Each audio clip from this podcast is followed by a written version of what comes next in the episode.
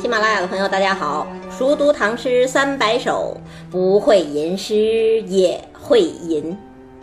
今天是夏至，跟大家分享一首武将写出来的夏日风景诗——高骈的《山亭夏日》。绿树阴浓夏日长，楼台倒影入池塘。水晶帘动微风起，满架蔷薇一院香。为什么非要强调是武将写的诗呢？因为传统来说，写诗本来是文人雅士嘛。武将只要弓马娴熟，熟读兵法，会挽弓雕如满月，西北望，射天狼就可以了，完全可以不会写诗，也不需要写诗。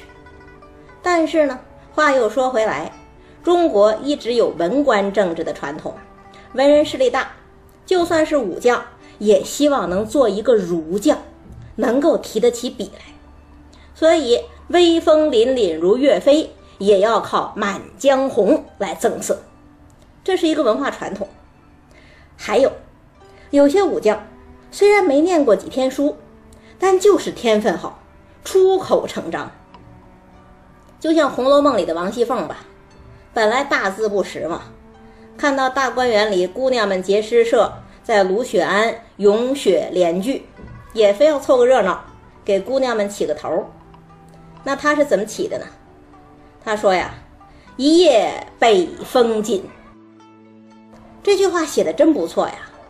按照大观园里姑娘们的评价，说这句虽粗，不见底下的。这正是会作诗的写法啊！其实不光王熙凤有这个天分，很多武将也有。比方说这首《山亭夏日》的作者高骈的爷爷叫高崇文，他就会写诗。高崇文是幽州人嘛，从小打仗，目不识丁。唐德宗的时候要任命他当长武城的都知兵马使，就因为他不认字儿。所以干脆不颁发委任状，让宦官直接宣口敕任命。后来他从叛军手里收复了四川，按照规矩应该留在当地当官啊。可是呢，他嫌当地方官太复杂，还要看文书，就一而再、再而三地给皇帝上书，要求改派边疆，再过一过打仗的瘾，真是不改军人本色呀。可是呢。就这么一个半文盲，有一次也是下雪，他手下的文书们都凑在一块儿写诗啊。他听了听，觉得有趣儿，就对这些文人讲：“我是一介武夫啊，但今天呢也想写一首。”那他是怎么写的呢？他这样写啊：“重文重武不重文，提歌出塞号将军。”哪个枭儿射雁落，白毛空里雪纷纷。这诗写的非常通俗，就一个词，大家可能不太理解，什么叫枭儿啊？其实所谓枭儿啊，就是幽州的一句土话，其实也是一句黑话，就是健儿的意思，勇士。那这首诗怎么理解呢？他说：“我虽然叫高崇文，可是我只崇尚武功，一点儿也不崇尚文辞。”如今我提哥出塞，当了将军了，那我手下的箭儿厉害呀！是哪个箭儿把大雁射下来了？你看那漫天的大雪，像不像纷纷落下的白色雁翎啊？写的有意思吧？自古咏雪有各种各样的笔法啊，比方说谢道韫讲啊，未若柳絮因风起；岑参讲千树万树。梨花开，李白说什么呀？燕山雪花大如席。那高崇文怎么比的？他把雪花比喻成了大雁的白色翎毛，这个比喻真有武将的风采。所以他周围那么多文人咏雪，但都没有留下来，偏偏留下来了高崇文这一首。这就是有生活，还有天分。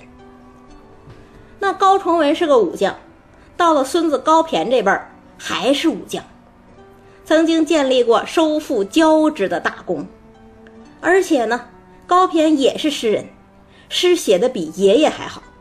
其中最好的一首就是这《山亭夏日》。怎么好呢？先看第一句：“绿树阴浓夏日长。”那可能有人会说了，这句话不就是说夏天树木茂盛，天还比较长吗？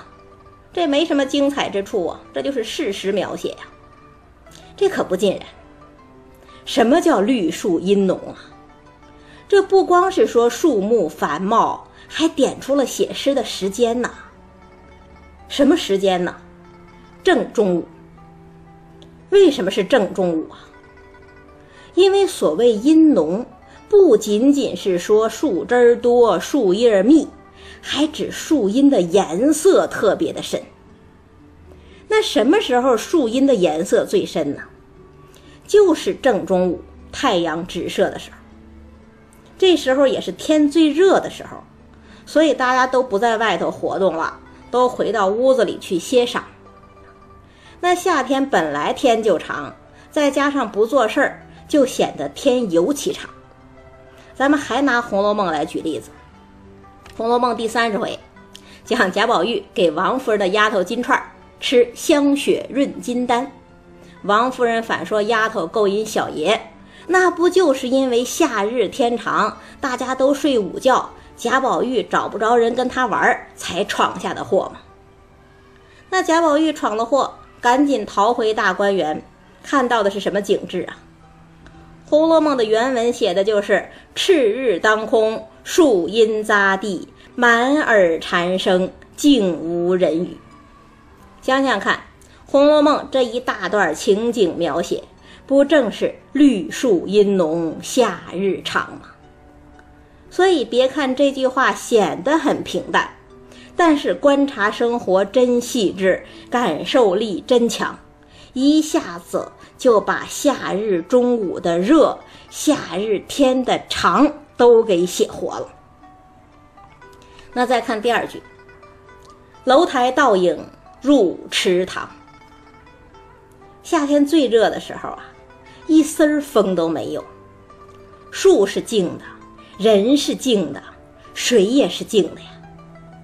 诗题不是“山亭夏日”吗？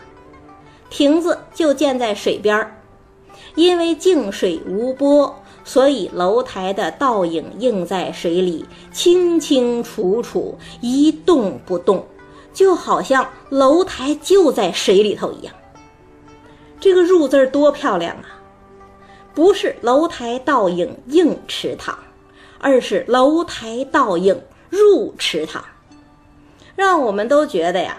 这水里的楼台和地面上的楼台，真不知何者为幻，何者为真呐？那夏日天长，静水无波，静有静的美。可是呢，光有静态还是太单调了呀，缺乏变换，怎么办呢？看第三句：“水晶帘动微风起。”就在这一片安宁、一片寂静之中，变化出现了，一丝微风吹起了。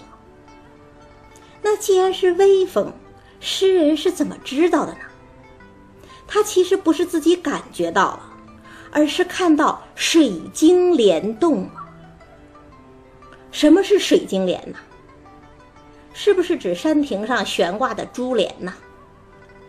这样理解当然也不是不可以，但是我们讲诗人刚才是站在水边看楼台倒影入池塘啊，所以这水晶帘更像是指晶莹透明的水面。本来水面是一动不动的，所以倒映在水中的楼台才显得那么逼真。可是现在呢，忽然之间。水面出现了粼粼波光，这就仿佛水晶帘动起来了，而且呢，水里的楼台也随之动了起来。这个时候，诗人才恍然大悟，原来起风了呀！这不就是水晶帘动，微风起吗？夏日正午的微风，本来难以察觉。可是呢，诗人借助水波的变化察觉到了，这是通过视觉来写风，写的多微妙啊！那第三句是看见风了，最后一句第四句怎么写？第四句，诗人又闻见风了，怎么闻见的呢？满架蔷薇一院香。山亭的边上一定是种了满架的蔷薇花啊！蔷薇跟荷花一样，都是夏天的标志性花朵。那无风的时候，蔷薇的花香似乎都被空气给锁住了。可是呢，这一阵风来，虽然人还没有能够感觉到，但是蔷薇的花香已经被吹过来了，一下子整个小院儿。都满是沁人心脾的花朵香气，这是多么美妙的场景啊！满架蔷薇一院香，这不是闻到的风吗？先用视觉来表现风，再用嗅觉来表现风，把一丝不易察觉的微风表现得如此细腻，如此动人，谁能料到？这是出自一个戎马倥偬的武将之手呢。那整首诗看下来，绿树阴浓，楼台倒影，池塘水波，蔷薇满架，这是多美的静物画啊！可是呢，静中有动啊，一阵风来，水晶帘动，满院花香。让人觉得又清凉又陶醉，真可谓夏日之乐，何乐如之啊！就算放在文人诗里，也绝不逊色。再读一遍：绿树阴浓夏日长，楼台倒影入池塘。水晶帘动微风起，满架蔷薇一院香。夏至说完了，接着咱们再说怀古诗。下一期还继续金陵怀古这个主题，讲杜牧的《泊秦淮》。